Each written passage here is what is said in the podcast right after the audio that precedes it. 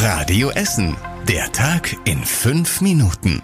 Am 23. November mit Mona Belinsky. Guten Abend, schön, dass ihr mit dabei seid. Gute Nachrichten für alle Essenerinnen und Essener. Trotz hoher Inflation steigen die Gebühren für Abwasser gar nicht. Die Müllgebühren, die steigen nur um zwei Cent pro Liter. Nur die Straßenreinigung und der Winterdienst, die werden etwas teurer. Damit bleiben Hausbesitzer und Mieter das nächste Jahr zumindest bei diesen Gebühren noch vor einer großen Preiserhöhung verschont. Günstig wirkt sich im kommenden Jahr auf die Gebühren aus, dass der CO2-Preis noch nicht erhöht wurde. Der wird dann aber Anfang 2024 erhöht und damit wird dann auch das Müllverbrennen teurer. Die Schüsse auf die alte Synagoge in Essen sind ein Angriff auf die Demokratie. Das sind die Worte von SPD-Fraktionschef Thomas Kutschaty. Im Landtag hat sich die Landesregierung heute mit den Schüssen bei uns in Essen beschäftigt. In einer aktuellen Stunde sollte ein deutliches Zeichen gegen Antisemitismus gesetzt werden. Es sei eine politische und gesamtgesellschaftliche Aufgabe, dafür zu sorgen, dass Jüdinnen und Juden ohne Angst in Deutschland leben können. Laut den Grünen sollten Polizeibeamte im Kampf gegen Antisemitismus stärker ausgebildet werden und Lehrer im Umgang damit besser geschult werden. In der vergangenen Woche wurde auf die alte Synagoge in der Innenstadt dreimal geschossen. Mittlerweile gehen Ermittler von einer extremistisch und antisemitisch motivierten Tat aus. Am Freitag wird sich dann auch der Innenausschuss des Landtags mit dem Stand der Ermittlungen in Essen befassen. Nach dem Wasserrohrbruch am Wochenende haben sich Experten heute die unterspülten Gleise auf der Stähler Straße angeschaut. Wenn sie grünes Licht geben, wird die Straße erstmal provisorisch repariert. Nächste Woche Mittwoch könnte dann die Straßenbahn wieder fahren und die Baustellenampel kämen weg. Die endgültige Entscheidung dazu fällt aber erst morgen. Das alte Wasserrohr soll dann Anfang nächsten Jahres ausgetauscht werden. Dann wird die Stähler Straße für längere Zeit zur Baustelle.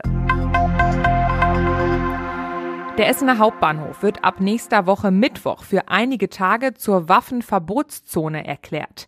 In dieser Zeit gilt dann ein Mitführverbot von Schusswaffen oder Messern. Die Polizei will damit verstärkt kontrollieren und konsequent reagieren, sagt sie. Bei Personen, die gegen das Waffenverbot verstoßen, gibt es einen Platzverweis oder ein Bußgeld. Am Hauptbahnhof gibt es nämlich immer wieder Probleme, weil Menschen Waffen bei sich tragen. Anfang November hatte zum Beispiel ein Mann mit einem Sturmgewehr für Aufregung gesorgt gesorgt. Das Waffenverbot, das gilt dann ab nächste Woche Mittwoch für sechs Tage, immer von 15 Uhr bis 6 Uhr morgens. Vor dem Arbeitsgericht in Rüttenscheid ist in einem besonders folgenschweren Fall das Urteil gefallen. Der Richter hat gestern entschieden, dass die fristlose Kündigung einer Krankenschwester am Uniklinikum in Holsterhausen rechtens war. Die Frau soll im Sommer einen Patienten eine viel zu hohe Dosis von einem starken Schmerzmittel gegeben haben. Der Mann wurde gerettet, die Dosis hätte aber lebensgefährlich sein können, das sagt das Uniklinikum. Unstrittig war vor Gericht, dass es in der Krankenakte einen Fehler gab. Die verordnete Dosis war falsch angegeben. Darauf sei die Frau aber extra hingewiesen worden, sagt die Uniklinik. Die gekündigte Krankenschwester bestreitet das. Sie kann gegen das Urteil noch Berufung beim Landesarbeitsgericht in Düsseldorf einlegen. Und noch ein Blick auf den Sport zum Schluss. Deutschland hat das erste Fußball-WM-Spiel gegen Japan heute 1 zu 2 verloren. Auch wenn noch nicht alles verloren ist, bleibt die große Euphorie über die Weltmeisterschaft bei uns in Essen trotzdem weiter aus. Bei Amnesty International Essen Süd fordert man, die Arbeiter zu entschädigen, die unter den katastrophalen Arbeitsbedingungen beim Bau der Stadien in Katar gelitten haben. Werner Franzen empfiehlt, dass wir uns einer Petition im Internet von seiner Organisation anschließen. Da wird zum Beispiel die FIFA aufgefordert, sowie auch die katarischen Behörden, ähm, entsprechend einen Entschädigungsfonds bereitzustellen für die Arbeiter. Und ich denke, das ist ein ganz guter Ansatz, dass man also konstruktiv daran geht und dass man versucht, was zu bewirken.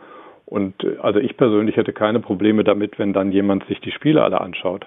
Auch in Sachen Deko ist in Essen diesmal nicht viel zu sehen. Der bekannte Fahnenkönig von Altendorf zum Beispiel hat die hat die Rulichstraße diesmal nicht wie gewohnt dekoriert. Stattdessen gibt es einige Protestbotschaften an einem Haus in der Nachbarschaft. Und zum Schluss der Blick aufs Wetter. Heute Nacht ist es zum Donnerstag meist bewölkt und es kommt, wenn, dann nur wenig Regen runter. Morgen geht es dann auch bewölkt weiter und über den Vormittag bekommen wir immer wieder kleinere Schauer. Dann lockert es sich aber auf über den Tag. Maximal 12 Grad bekommen wir morgen.